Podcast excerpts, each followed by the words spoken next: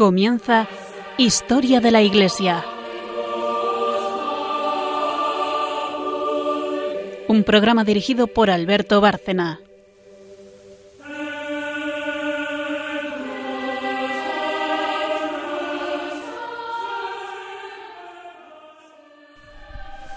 Buenas noches, oyentes de Radio María y este programa Historia de la Iglesia, eh, que hacemos una vez más con, con la misma intención, transmitir todo ese enorme tesoro eh, de magisterio y también de vidas ejemplares que la Iglesia contiene.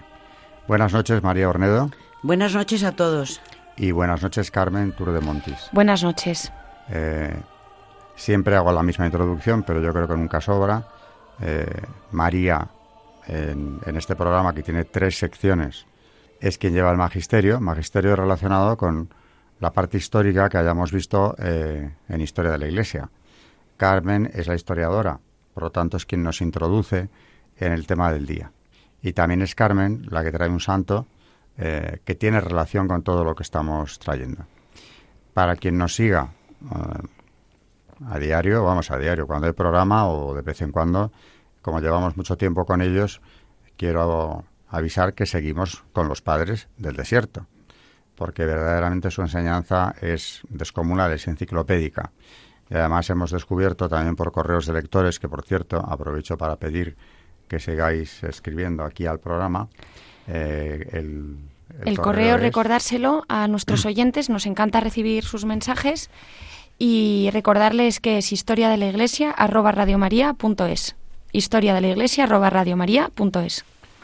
Pues hay muchos de estos correos, desde luego, eh, nos están llegando más que, en otros momentos del programa, que tiene ya muchos años, comentando eh, el magisterio, sobre todo, ¿no? el ejemplo y el magisterio de estos padres del desierto que, que yo también he descubierto gracias al programa, como he dicho en varias ocasiones, de la magnífica biblioteca que María tiene en relación con ellos. Así que hoy seguiremos con ellos, magisterio también de estos padres del desierto, y, bueno, la primera parte es eso, la parte histórica. Eh, luego el santo, hacemos una pausa y nos vamos a magisterio ya hasta el final del, del programa.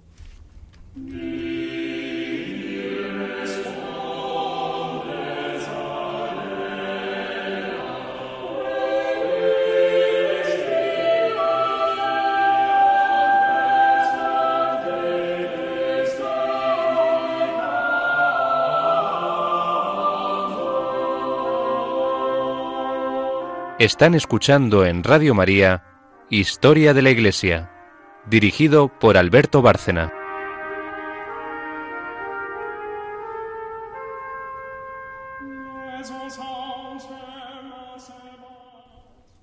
Bueno, antes de que Carmen nos haga la introducción, recordar, aunque ya quienes nos siguen lo tienen perfectamente aprendido, que la tradición ascética cristiana, que es precisamente el, dentro de la que podemos enmarcar a todos estos padres, comenzó desde principios del siglo IV, eh, dio y antes, porque coincide con el final de las persecuciones, no han terminado completamente y ya tenemos padres del desierto. Cuando acaban las persecuciones, más aún. Eh, coincide la institución del monacato con precisamente esta, esta época, el, el final de las persecuciones. El monacato que tanta importancia, como dice Orlandis, habría de tener en la historia de la Iglesia, importancia decisiva.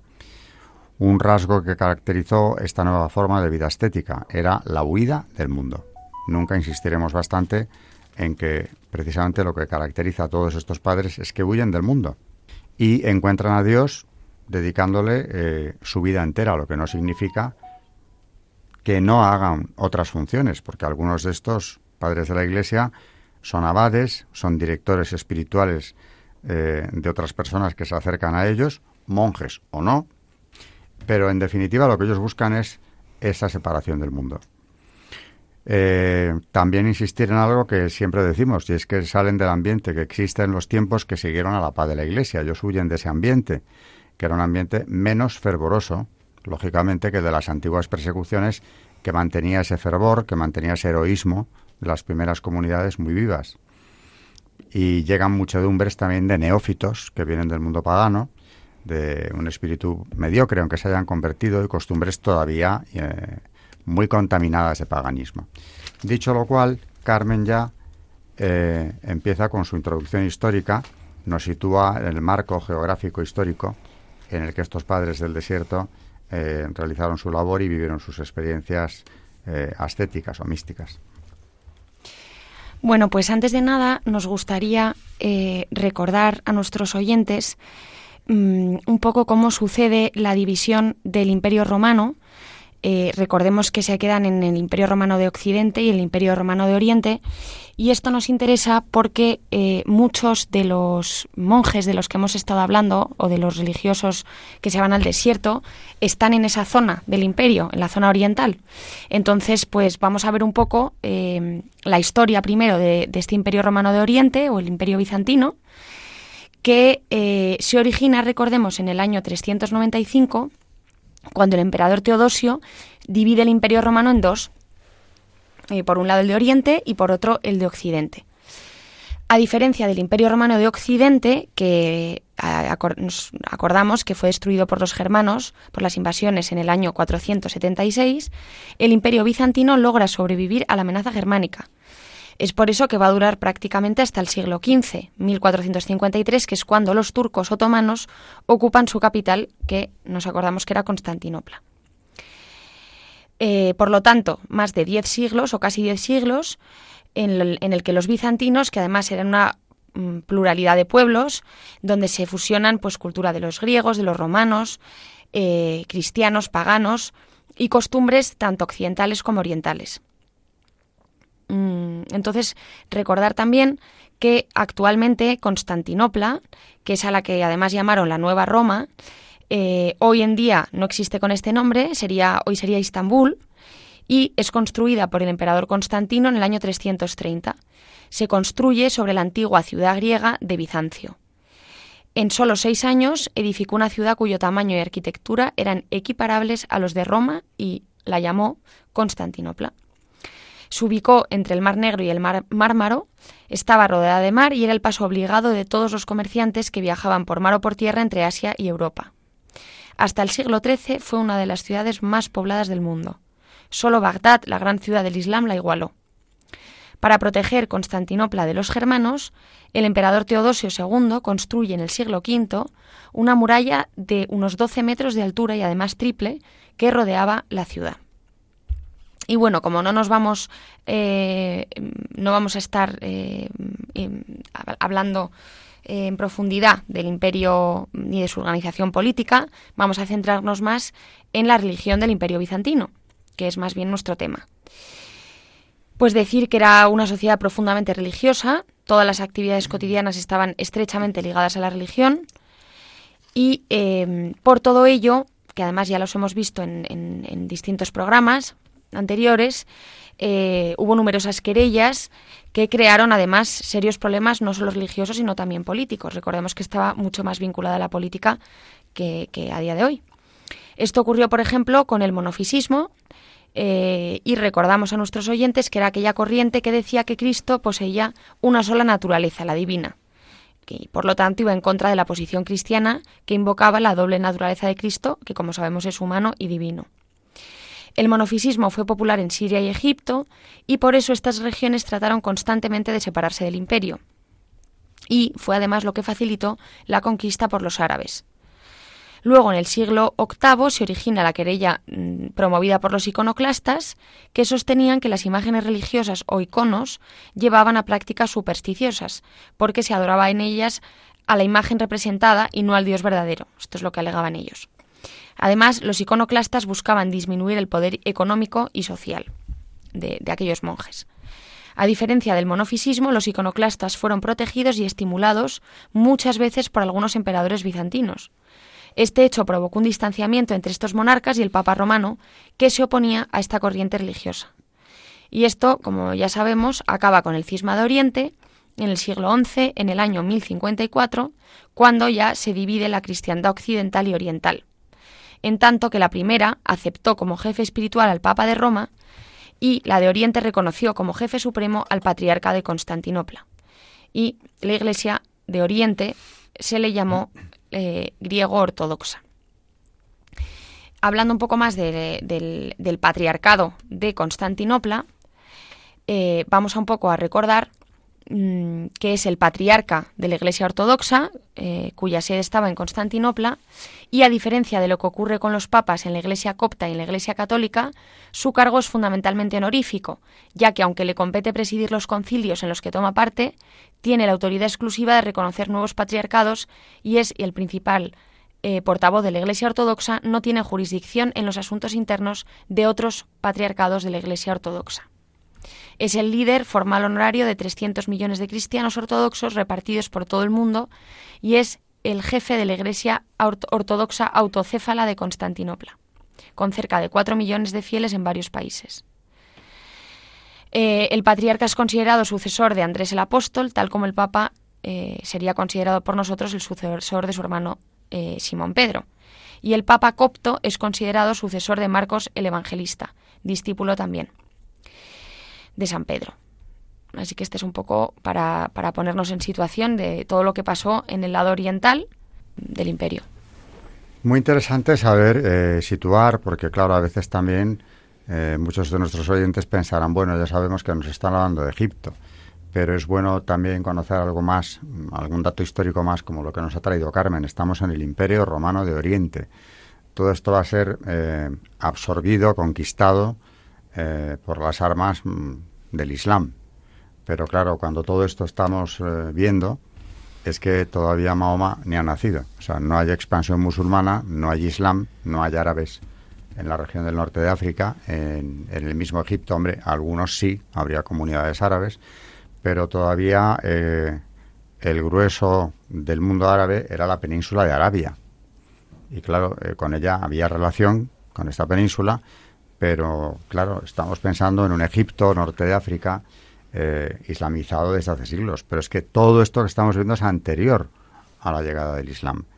Es ese mundo romano oriental brillantísimo, con Constantinopla, como nos ha dicho Carmen, segunda capital del imperio, porque ya el imperio, para, mm, por motivos de defensa, eh, llegó a tener esas dos capitales, Roma la de siempre y además Constantinopla, porque es la ciudad de Constantino.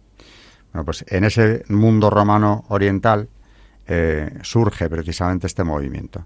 Y es un mundo interesantísimo porque se mezclan el mundo clásico en sus dos vertientes, la romana, que es quien domina políticamente aquello y quien ha repoblado además y dominado militarmente toda la región, y claro, a la vez también son herederos de la cultura griega, porque todo esto de lo que estamos hablando son reinos eh, helenísticos.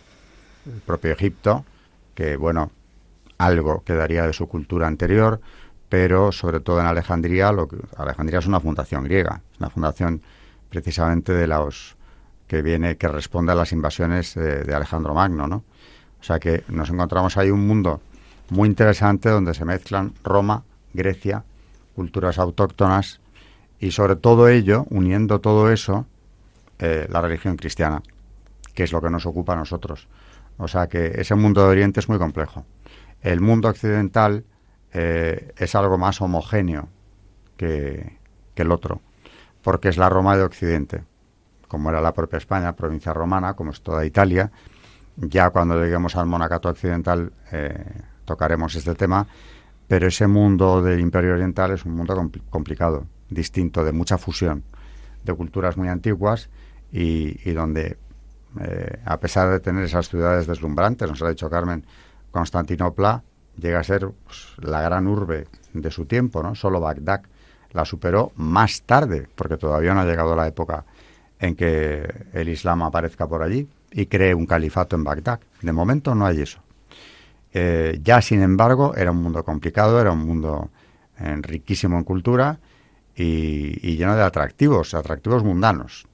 Y sin embargo, pues se produce ese fenómeno que el otro día, en uno de los últimos programas, también nos comentaba Carmen que atraía a miles de personas, comunidades de 50.000 monjes o de treinta y tantas mil monjas en el desierto, en, los primeros eh, eh, monasterios eh, que se crean en, en, la región.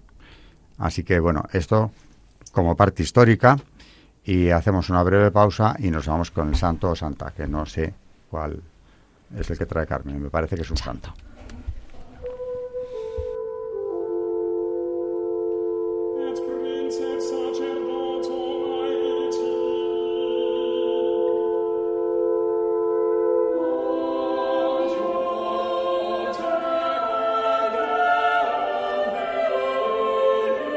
Están escuchando en Radio María Historia de la Iglesia, dirigido por Alberto Bárcena.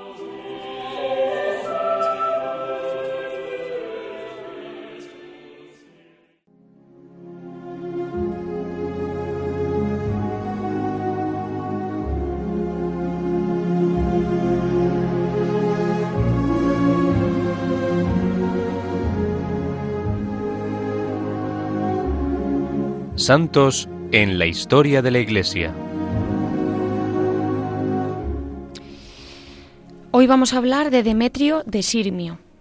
Demetrio de Tesalónica es un mártir cristiano que tuvo su martirio en Sirmium, en Serbia actualmente, a principios del siglo IV hacia el año 306.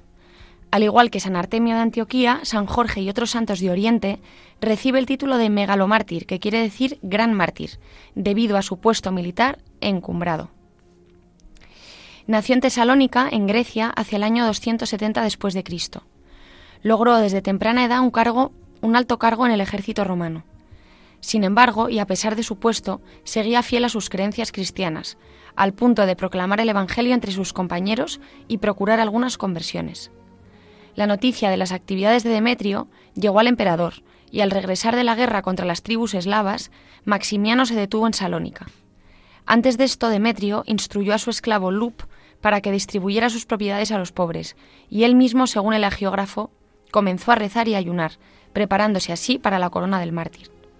Llevado a la corte por el emperador, Demetrio confesó ser cristiano y fue encarcelado. Pocos días después se organizaron peleas en la ciudad, en la que el favorito imperial, el luchador Lea, derrotó a muchos oponentes, incluidos a los cristianos urbanos, que se vieron obligados a luchar con él. El cristiano Néstor, que estaba presente en el lugar, con la bendición de Demetrio se unió a la batalla y arrojó a Lea a la plataforma de las lanzas.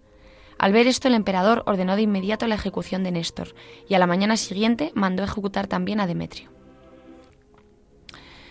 Tan pronto como la mañana del 26 de octubre vagó, los soldados entraron a la mazmorra donde se encontraba Demetrio. Encontraron al hombre santo de pie en oración e inmediatamente corrieron hacia él y lo atravesaron con lanzas. Así, este confesor de Cristo entregó su alma honesta y santa en manos del Creador. El cuerpo del mártir fue enterrado por la noche por los cristianos Solún y su esclavo Lup, que tomó reverentemente la túnica de su amo, regada con su sangre honesta, en la que empapó el anillo, se cuenta que con la túnica y el anillo se realizaron muchísimos milagros. En honor a San Demetrio se construyeron dos iglesias por orden del prefecto de Iliria en el siglo V, una en Sirmium y la otra en Tesalónica. Alrededor del año 418, las reliquias de San Demetrio fueron depositadas en la iglesia de San Demetrio, en Tesalónica. Su festividad se celebra el 26 de octubre y la basílica sobre su tumba en Tesalónica se convierte a través de los siglos en un importante centro de peregrinación. El edificio, paleocristiano original todavía existe. San Demetrio, megalomártir, es venerado como uno de los más importantes patronos militares ortodoxos, asociado a menudo a San Jorge.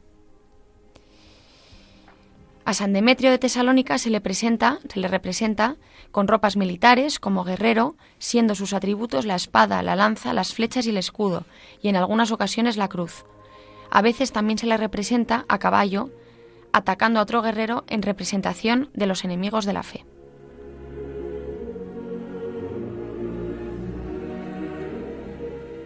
Bueno, otro santo soldado, como tantos eh, de, aquellos primeras, de aquellas primeras comunidades cristianas que murieron por confesar su fe, por defenderla.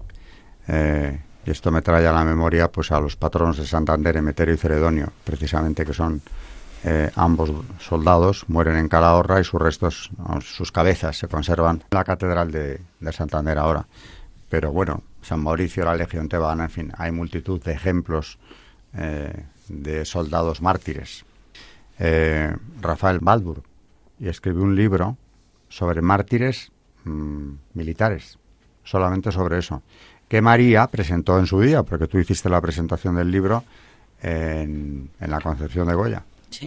Bueno, pues daba para todo un libro y, no se agotaba el tema. Hoy hemos traído aquí, o Carmen nos ha traído, otro soldado santo.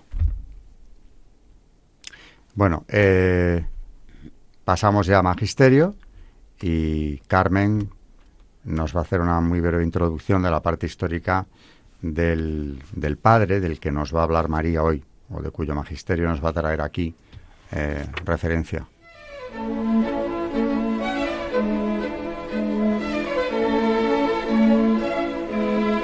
El Magisterio de la Iglesia.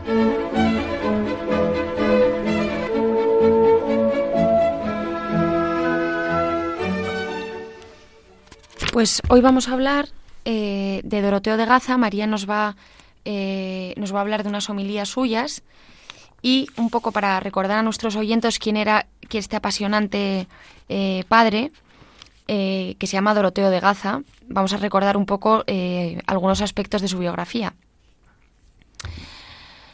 Mm, recordemos que mm, Doroteo tuvo mucha correspondencia eh, con los ancianos reclusos Barsanufio y Juan, y gracias a esta correspondencia podemos llegar a enterarnos de muchos detalles de su vida, pues de su noviciado, de sus tentaciones y de muchas de las pruebas a las que tuvo que enfrentarse. Así sabemos que al ingresar al monasterio y distribuir los bienes que poseía, su falta de salud le obligó a reservarse algo para sus necesidades. Pasados los meses iniciales de su nueva vida, volvieron a acosarle las inclinaciones y pasiones que tenía en el mundo. Sobre todo habla en las cartas con Marsanufio de la lujuria. Quitándole la paz a su alma, atormentándole con múltiples pensamientos que no podía controlar y llevándolo al borde de la desesperación. Llegó a concebir como única solución para sus tentaciones huir del monasterio. Más tarde cayó presa de la tristeza y la depresión, de la cual fue librado en forma milagrosa por la oración de su padre espiritual. En todo esto, Doroteo nos cuenta que fue progresando gracias a una cada vez mayor abandono a las enseñanzas de los ancianos y de abas éridos, al punto de llegar a preocuparse por no ser asaltado por ninguna tribulación. Esta experiencia de la afiliación espiritual será fundamental para Doroteo. Barsanufio y Juan le trazaron un camino muy claro, la renuncia a sí mismo en todas las cosas a través de la obediencia y sobre todo de la humildad. La docilidad de Doroteo a los ancianos y a abás heridos fue el motivo por el, por el cual le confiaron diversos cargos de responsabilidad en el monasterio. La enfermería fue ocasión para Doroteo de un gran crecimiento en la caridad y pureza de espíritu. También estuvo a cargo de la hospedería, la que le exigió una atención sin horarios. Pero más allá de esas ocupaciones, Doroteo se convirtió muy rápidamente en objeto de las confidencias de los hermanos, quienes se dirigían a él para contarle sus problemas o sus tentaciones. A lo largo de su obra, Doroteo recuerda episodios y personas de la comunidad de Abas héridos, donde vemos convivir la santidad llevada a su máximo grado de inocencia, la falta total de sensibilidad y las fijaciones de personas claramente desequilibradas. Esto aparece, es lo que cuenta él mismo en, en su correspondencia con tanto con Barsanufio como con Juan, que ya lo hemos hablado en otros programas, era con quien, eh, con quien él tenía esta correspondencia que gracias a la cual sabemos todos estos detalles de su vida, de su puño y letra. Bueno, pues vamos a empezar con la carta 252 que dice, otro hermano, Doroteo, interrogó al otro anciano, Juan, como poseo riquezas y quiero entregar parte de ellas a la comunidad y distribuir el resto entre los pobres, dime, Padre, si debo hacerlas distribuir por el abad. Respuesta de Juan. Hermano, en mis primeras respuestas yo te hablaba todavía como a un hombre que necesitaba leche. Pero ahora que tú hablas de renunciamiento perfecto, escucha según lo que está escrito. Abre tu boca, que yo la llenaré. Salmo 80, 11. Hermano, no es junto a mí, el último de los hombres, donde puedes informarte sobre lo que debes hacer. Escucha más bien la palabra escrita en los Hechos de los Apóstoles, referida a aquellos que vendían sus bienes y arrojaban su importe a los pies de los apóstoles era distribuido a cada cual según sus necesidades. Hechos 4:35. No por ellos mismos, sino por los apóstoles. Así se desembarazaban de toda preocupación, de sus riquezas y de la vanagloria. Por consiguiente, si tú aspiras a lograr esta perfección, a disfrutar de la falta de preocupaciones al respecto y disponer de tu tiempo para dedicarlo a Dios, haz tú lo mismo. Hermano, tus bienes son verdaderamente poca cosa comparándolos con aquellos que fueron entregados al abad Isaías por algunos. En efecto, le entregaban millares de monedas diciéndole, Dispón de esto según tu entender, sin decirle dónde ni cómo. Ellos han realizado una obra perfecta y no han tenido luego preocupación alguna. En cuanto a ti, si es voluntad de Dios que alcances tal gozo, debes sentir y demostrar reconocimiento hacia aquel que lleva tu carga. Que jamás el sembrador del mal siembre en ti el pensamiento de que aquel que recibe tus bienes debe sentir gratitud hacia ti. Dios obre en ti lo que conviene a la salvación de tu alma. 253. El mismo hermano preguntó al gran anciano, Barsanufio, si debería distribuir sus bienes por intermedio del abad, cómo y a quién éste los entregaría. Respuesta. El Señor te bendiga, hijo mío. Tú quieres liberarte de la preocupación y al mismo tiempo no lo quieres. Estás atormentado por tu propia voluntad. Di simplemente lo que tú quieres reservar para la comunidad y lo que deseas adjudicar mediante testamento y no te preocupes más. En efecto, la obediencia consiste en esto, no disponer libremente de sí mismo. ¿Qué hay más preciado que tu alma, de la que el Señor ha dicho que es más preciosa que el mundo entero? Y si tú la has confiado a Dios y a tus padres espirituales, ¿por qué vacilas en confiarles las cosas pequeñas? Ya ves cómo solapadamente la vanagloria y la falta de fe libran una batalla en ti.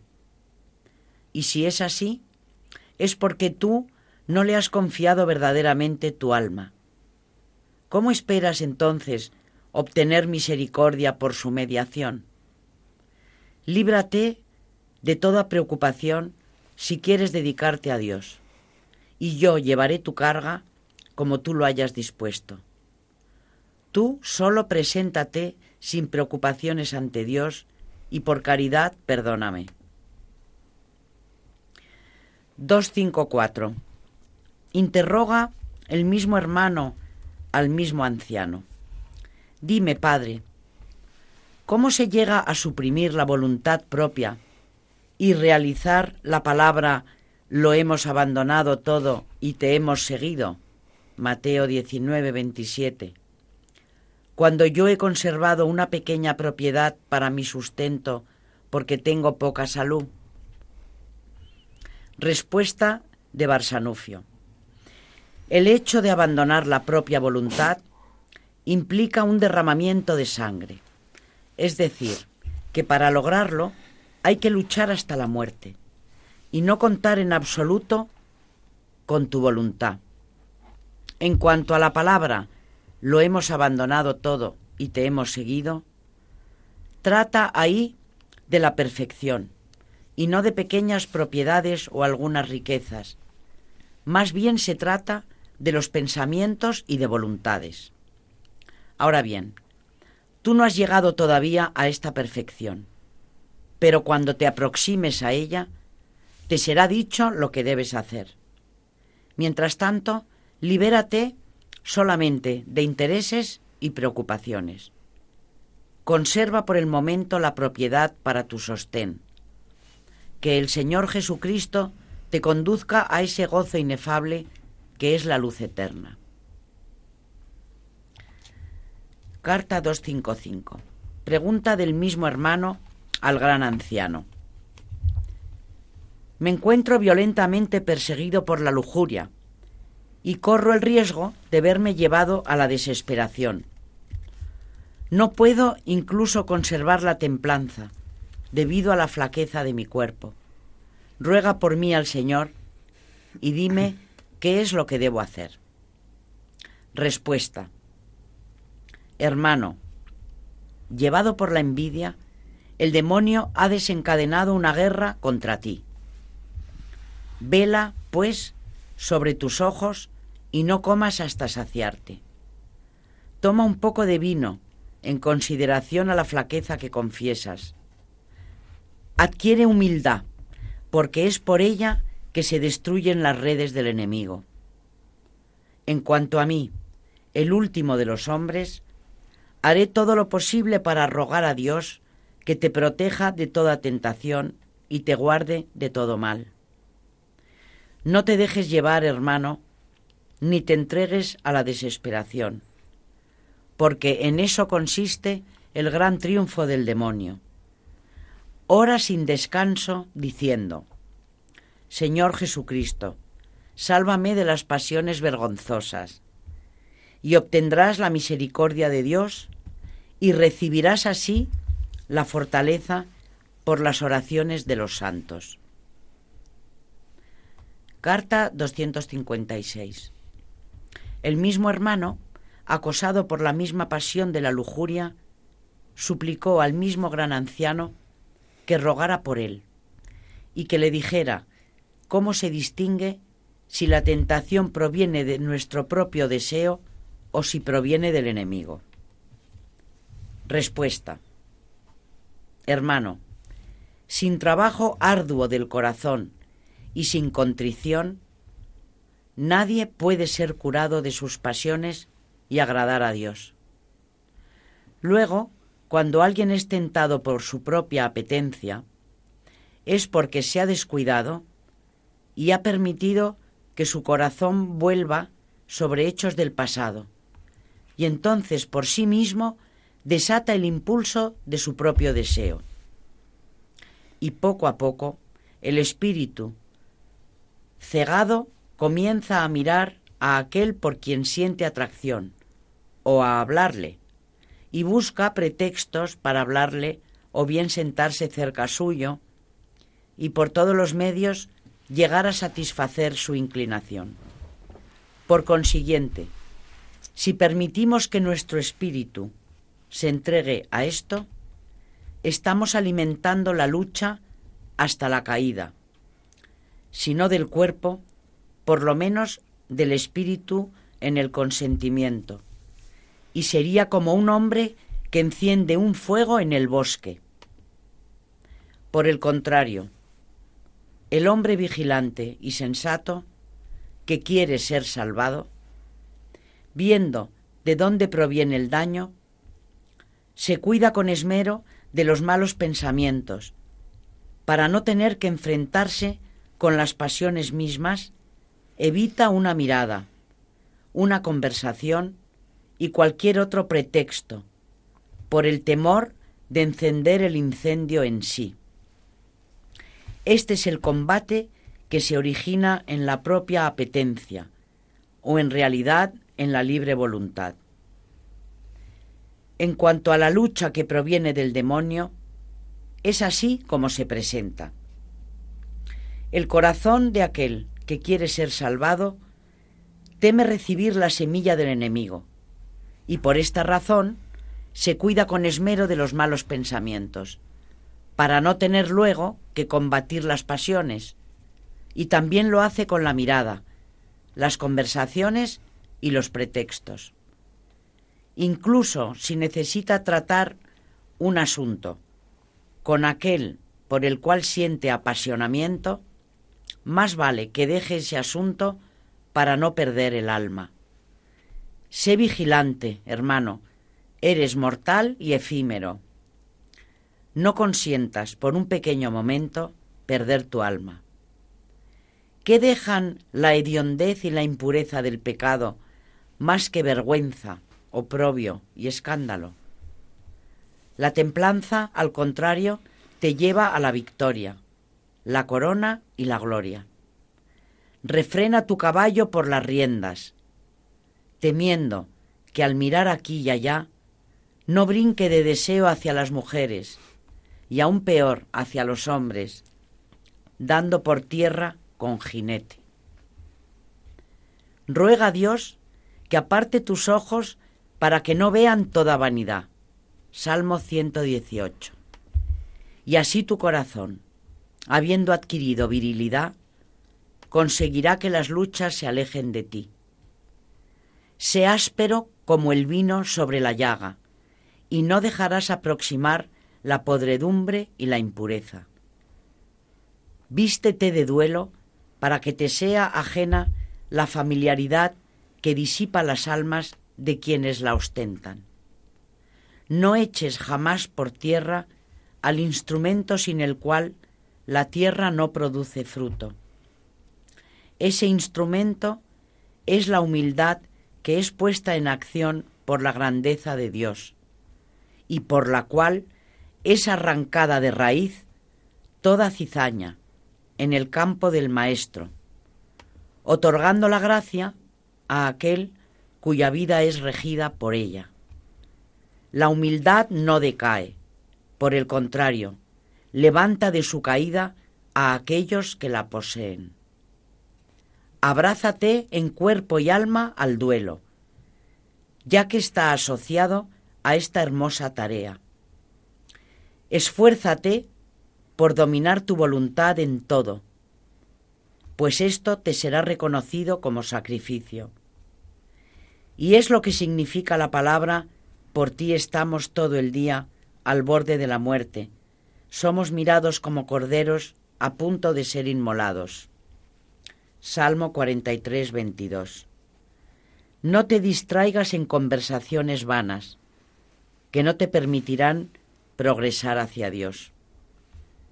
Atormenta violentamente tus sentidos, vista, oído, gusto, olfato y tacto, y progresarás por la gracia de Cristo.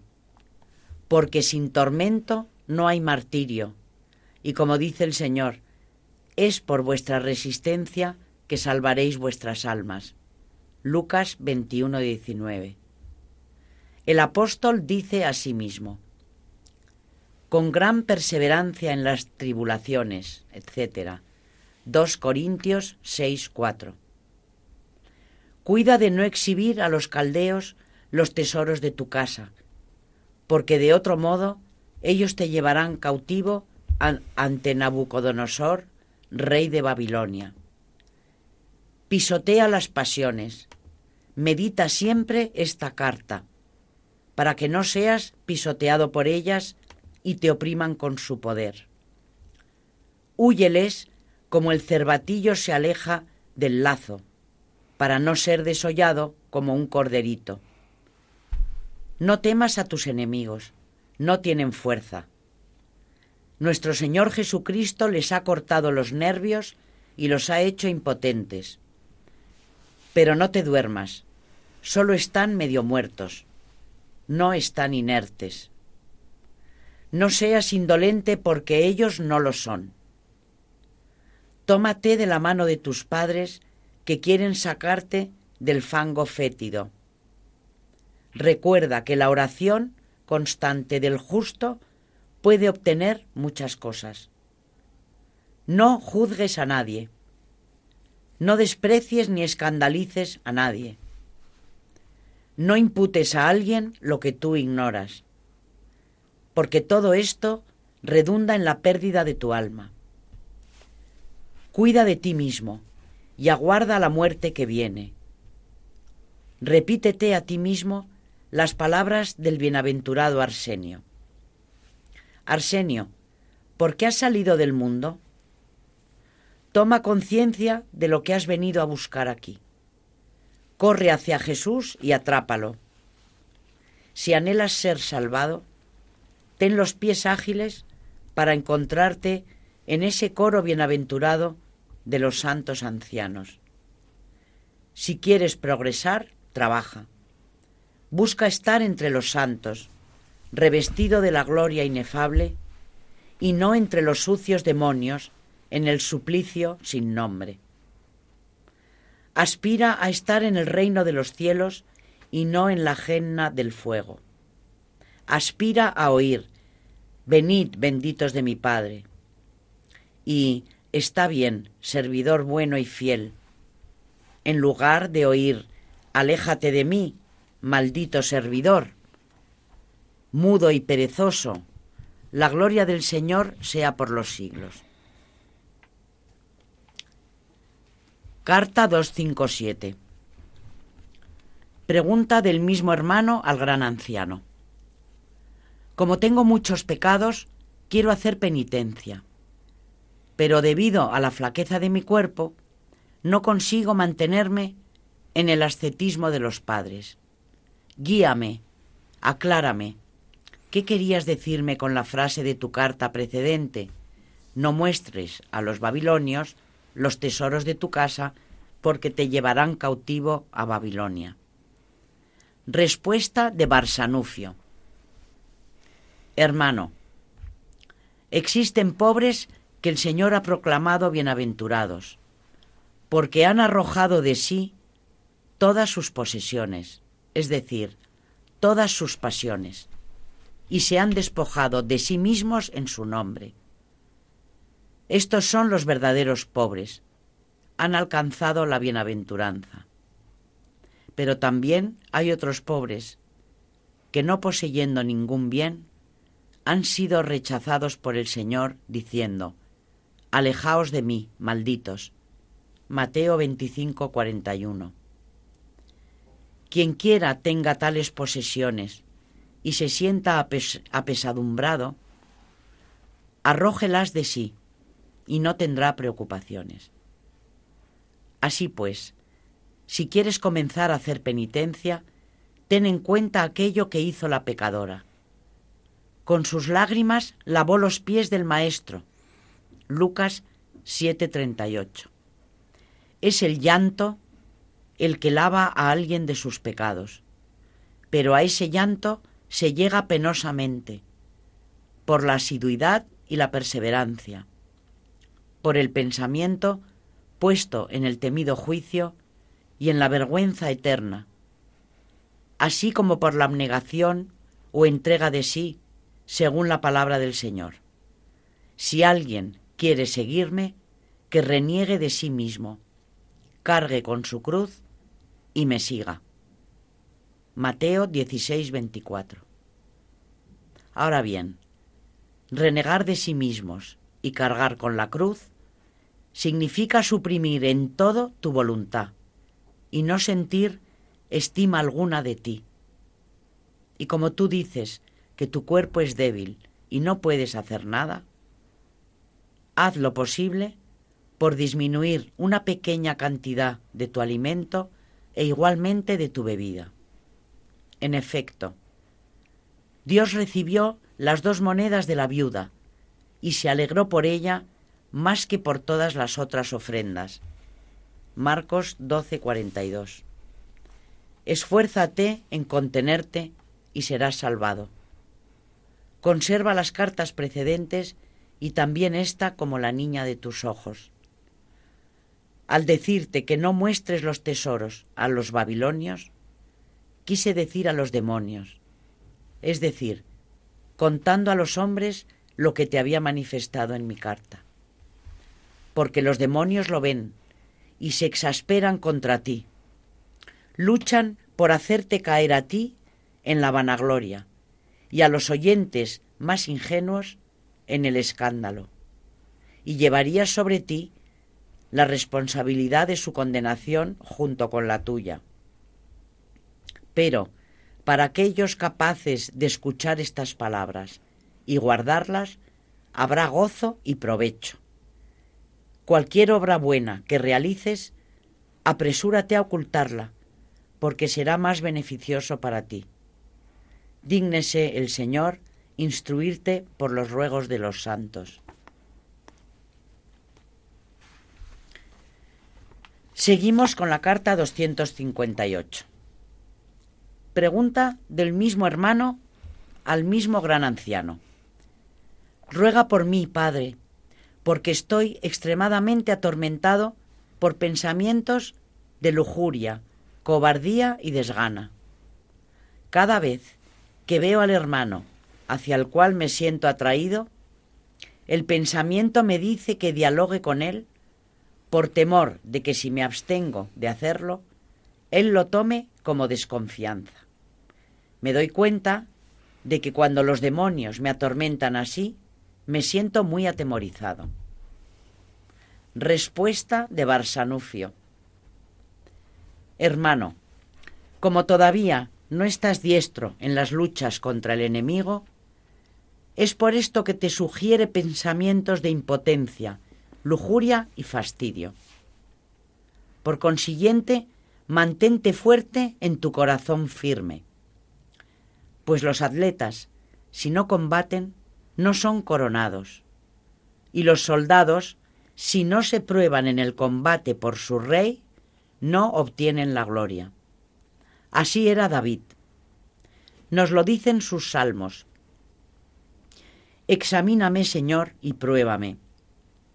Quema mis riñones y mi corazón. Y más aún, si un ejército se alza en batalla contra mí, mi corazón no sentirá temor. Si una batalla se desata contra mí, aún así permaneceré confiado. Salmo 26, 3. Y en cuanto a la cobardía, aun cuando caminara en la sombra de la muerte, no temeré los males, porque estás tú conmigo. Salmo 22, 4. Y en lo que concierne a la acedía, a la acedia, si el espíritu del príncipe se levanta contra ti, no abandones tu puesto.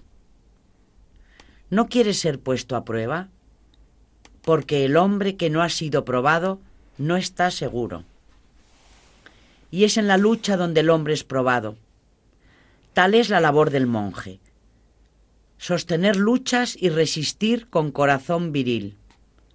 Y como tú ignoras las reglas de estos combates, el enemigo suscita en ti pensamientos de cobardía y paraliza tu corazón.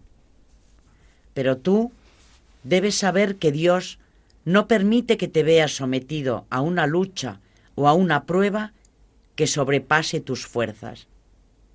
El apóstol te lo enseña cuando dice, Dios es fiel y no permite que seáis tentados más allá de vuestras fuerzas 1 Corintios 10, 13. A menudo, yo también, hermano, en mi juventud fui violentamente tentado por el demonio de la lujuria y luché trabajosamente contra los pensamientos. Los resistí y no los consentí, poniendo ante mis ojos los suplicios eternos. Y después que hube orado así, cada vez durante cinco años, Dios me liberó de ellos. Una oración ininterrumpida, acompañada del llanto, pone fin a todo esto. Si los demonios te acosan, es por envidia, y si pudieran, te echarían de tu celda, pero Dios no les permite adueñarse de ti, porque no tienen ninguna libertad. De hecho, Dios habría podido aliviarte rápidamente, pero entonces no sabrías sostenerte ante otra pasión. No te dejes llevar bajo la inspiración del demonio y mires al hermano hacia el cual te sientes atraído ni busques de hablarle. Pero aún si involuntariamente te lo encuentras, desvía tu mirada con temor y firmeza y no escuches tu voz. Y si este mismo hermano, por su parte, ignora lo que pasa, te habla o se sienta cerca de ti, aléjate hábilmente y con seriedad, sin precipitación, y di a tus pensamientos. Acuérdate del terrible juicio de Dios y de la vergüenza de aquellos que realizan actos inconvenientes. Lucha contra tus pensamientos y encontrarás auxilio por los ruegos de los santos, y Dios se apiadará de ti. No serás como un niño en cuanto a tus juicios, más bien un niño en cuanto a la maldad, concedido, sino un hombre maduro en cuanto al juicio mismo. hermano, vela sobre ti mismo y considera cómo deberás presentarte ante Dios. Eh, es interesantísimo todo este magisterio porque entran en detalles, eh, desarrolla minuciosamente el pensamiento, la tentación, cómo combatirla, eh, con referencias al Antiguo Testamento, le pone como ejemplo a David, por ejemplo. y al final la verdad es que comprendo que le siguieran hasta el desierto porque las explicaciones que dan son sencillísimas y comprensibles. A mí me ha gustado mucho mm, este método que dice él, que para luchar contra cualquier pasión, bueno, él está hablando de la lujuria, pero que para echar, mm, para, para huir de estas, de estas tentaciones horribles, hay que mortificar los sentidos, pero no solo uno, sino todos. Por ejemplo, pues eh, no comer y beber lo que, lo que te apetece, sino que, que esté como que, como siempre, como dice él, frenando al, al, con las riendas, dominando al caballo, ¿no? Que es verdad que lo experimentamos en la vida, que cuando cuanto más maltratas a tus sentidos, más fuerte te vas haciendo y más dominio sobre ti mismo tienes en todo lo demás. O sea que si yo a lo mejor, mm, no sé, hago un sacrificio de, no sé, de no mirar o de no comer o de tal, luego te hace más fuerte en otro tipo de tentaciones que a lo mejor no tienen nada que ver con la mirada, ¿no? Con la vista o con otro sentido. Hay dos cosas que, que han salido a relucir aquí en los, en los padres del desierto que son importantísimas a la hora de vencer la tentación, que son el ayuno y la vigilia. Que es renunciar a, a, en realidad, pues un instinto normal. El querer comer, el querer dormir, pues son claro necesidades del hombre, pero en su justa medida.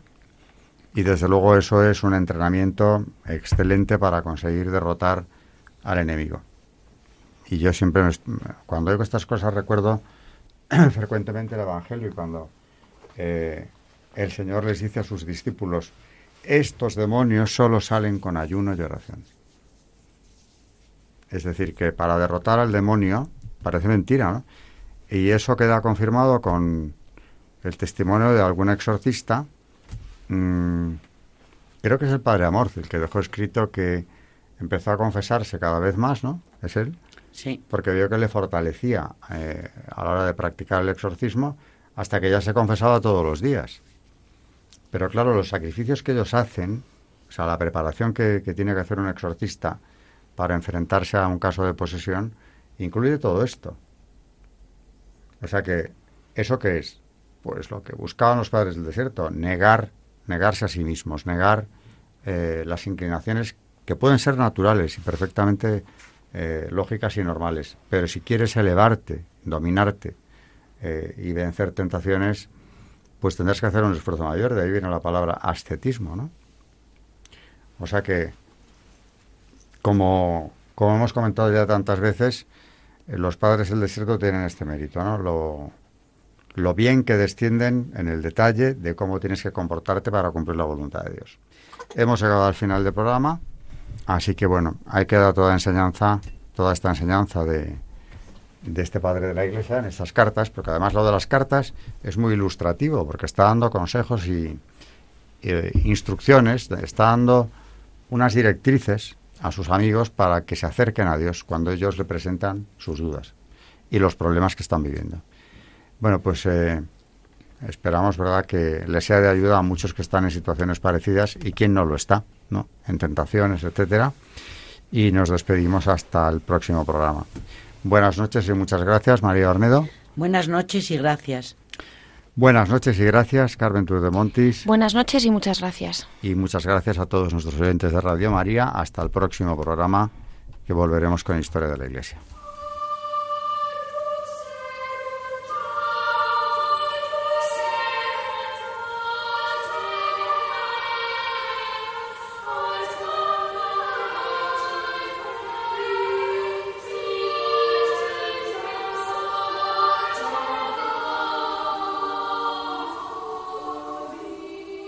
Han escuchado Historia de la Iglesia, un espacio dirigido por Alberto Bárcena.